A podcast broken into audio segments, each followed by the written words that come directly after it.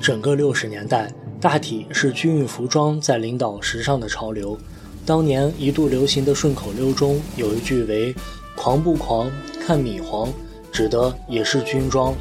军帽、国防绿上衣或一身国防绿，片鞋、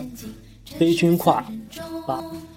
把二六雁把零套转零八成新的自行车车座拨到顶，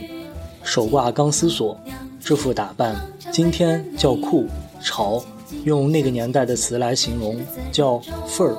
狂，现在的影视作品里，那个年代的孩子，人人一身军装。其实文革前期，孩子的穿戴并非独以军上衣能领风骚。院子里的半大孩子结伙骑车出行时，部队大院是一身绿，地方大院是一身蓝。若是两类院子相邻或相比，这种对比尤其分明。孰优孰劣，没有公认的判断。后来，从军成为时髦的就业方式，不独是军队子女，地方大院孩子参军的现象越来越普遍，军装这才跟着走红，成为一种社会化的学生装。当文化大革命战鼓擂响的时候，人们认为解放军战士是经过严格的政治审查的，解放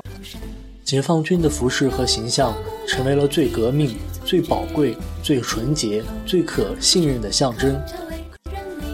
可以想象得到，当年军服的感染力是惊人的。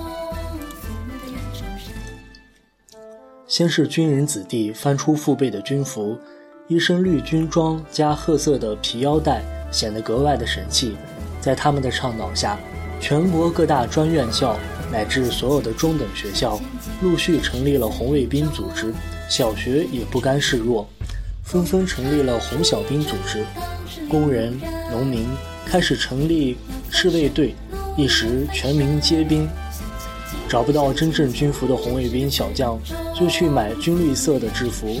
通称军便服。这种衣服当然不够正规，纽扣是全塑料的，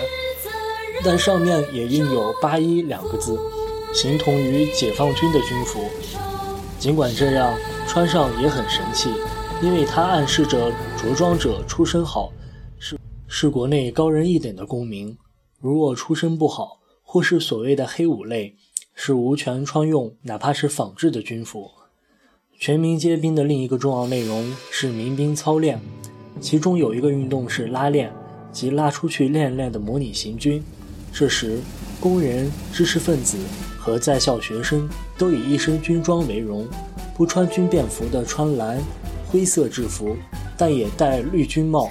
背后一个打成井字格的行军背包，再斜背一个军挎包和水壶。